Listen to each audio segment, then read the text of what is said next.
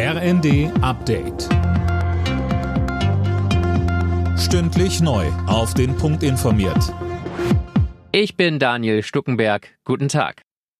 Nach den heftigen Problemen mit dem Schützenpanzer Puma verzichtet Verteidigungsministerin Lamprecht darauf, weitere der Fahrzeuge zu kaufen. Nach einer Übung waren alle 18 eingesetzten Pumas ausgefallen. Wahrscheinlich sind sie erst in ein paar Monaten wieder einsatzbereit.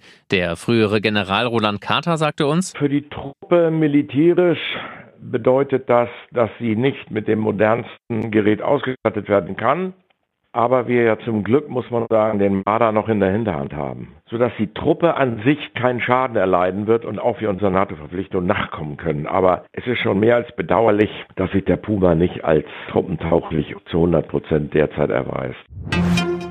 Der Deutsche Kinderschutzbund warnt vor einer Zunahme der Kinderarmut in Deutschland. Wie Präsident Hilgers der Stuttgarter Zeitung sagte, werden viele Familien wegen der Inflation mit den Regelsätzen im Bürgergeld nicht hinkommen. Auch beim Mindestlohn müsse es ein Plus geben bleibt Elon Musk Twitter-Chef. Eine Mehrheit der Nutzer hat sich in einer von ihm selbst gestarteten Umfrage dafür ausgesprochen, dass er abtreten soll, Tim Britztrup. Ja, und gleichzeitig hat er angekündigt, dass er sich an das Ergebnis halten will. 17 Millionen Twitter-Nutzer haben abgestimmt. Über 57 Prozent sind dafür, dass der Milliardär als Chef abtritt.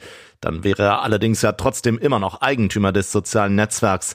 Seit der Übernahme reiht sich ein Aufreger an den nächsten. Unter anderem hat Musk unliebsame Journalisten gesperrt. Zuletzt hatte er verboten, auf Konkurrenzplattformen wie Facebook oder Mastodon zu verlinken. In deutschen Großstädten zahlt man im Schnitt 30 Prozent mehr Miete als auf dem Land. Laut Statistischem Bundesamt sind die Mieten in den vergangenen drei Jahren deutlich gestiegen. In Städten ab 100.000 Einwohnern kostet der Quadratmeter 8,30 Euro, auf dem Land durchschnittlich 6,40 Euro. Alle Nachrichten auf rnd.de